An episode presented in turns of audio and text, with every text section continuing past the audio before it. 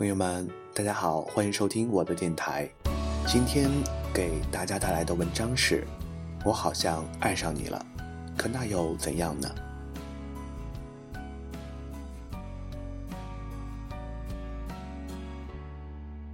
或许在开始写这篇文章的时候，我又开始想念他了。相遇是件奇妙的事情，而未来的不可知。则让它显得愈加神秘而有期待的可能。我从来没有想到会在人生中这样一个动荡不安的时期，遇到一个让自己心动的姑娘。甚至在第一次见到她的时候，我就把自己绝不相信一见钟情的理念忘得一干二净。那个时候，大脑左半球的理性告诉我：不，这种感觉不对，不要去想。她只是一个美好的姑娘，或许是一个可以交往的好朋友，仅此而已。可是，情感并不属于理性的左半球大脑支配，而生活也远比小说更加精彩。所以，这里我要用十几个失眠多梦的夜，省略掉超过一万次的心理活动，最终。自己好像还是喜欢上了他。有一句歌词是大意的：“爱上一匹野马，可我的家里没有草原，这让我感到绝望。”董小姐，实际上好像只要爱上一个人，我们就拥有了软肋。起初，我发觉心理上已经将自己置于了一个不平等的位置。每个人都会厌恶自己陷入这样软弱不堪的境地，除非我们自己有预知未来结果的能力。就像是战争还没开始，我们就已经被俘虏，这时候英雄般的说一句：“来吧，在我胸口上开一枪，给个痛快。”所以，我现在的状态无法进入到一段感情或者好人卡。远没有一句“我并没有爱上你”的伤害来的纯粹。有的时候，毁灭性的打击似乎更有助于我们重生。可是，我要说的就是这“可是”。可是，我好像爱上你了，可那又怎样呢？爱是两个人的事情，可喜欢的的确确是一个人的事呀。有位作家说：“爱情原来是含笑饮毒酒，爱一个人很难，放弃自己心爱的人更难。爱上一个人的时候，总会有点害怕，怕得到他，怕失掉他。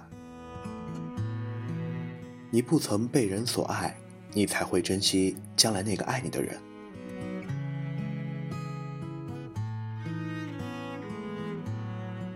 我是有权利选择的。”以一个例如朋友的身份陪伴，或者转身离开。很抱歉，我可能并不是一个可以轻易放得下的人，但至少我可以选择一个比较优美的姿态过活。所以，爱情原本应是平等的，显得多么卑微，但至少我们应该让对方看到一个清清楚楚的真实的自我。既然已经有了一种向死而生的豁达。所以，为何还要那般畏畏缩缩呢？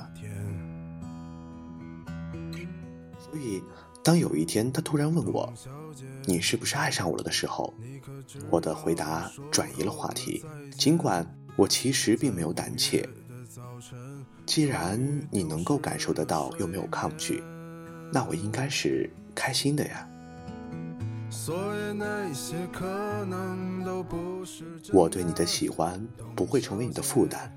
我想对他保证，所以我更要找到一个让彼此舒服的相处方式。我清楚每个人都有想保持独立自我的一段时间，而除了感情之外，我们还要忙碌许多琐碎的事情。如果当我们喜欢上一个人，却感受到了牵绊而不能随心所欲的做自己的时候，我们或许应该反思。是否太冲动了呢？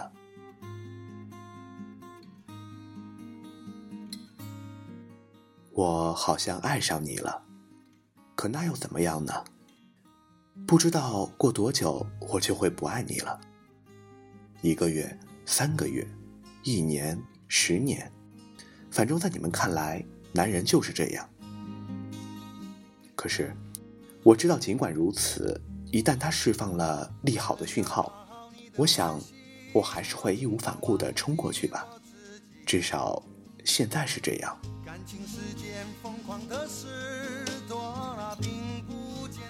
喜欢原本应该是一件美好的事情。而我们也应该在这样的情形下，不断的督促自己变得更好，至少也要努力尝试去做个踏着七彩祥云的盖世英雄，对吗？如果你喜欢上了一个人，我希望你忘掉我刚才所说的一切，因为我愿每个人都永远爱如少年，在感情中永远保持天真烂漫。毕竟，他应该看得到我们最不堪、最幼稚、最闪耀的方方面面。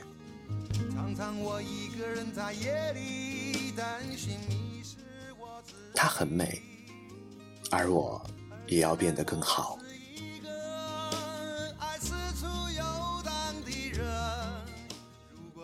感谢收听我的电台，我们下期节目再见。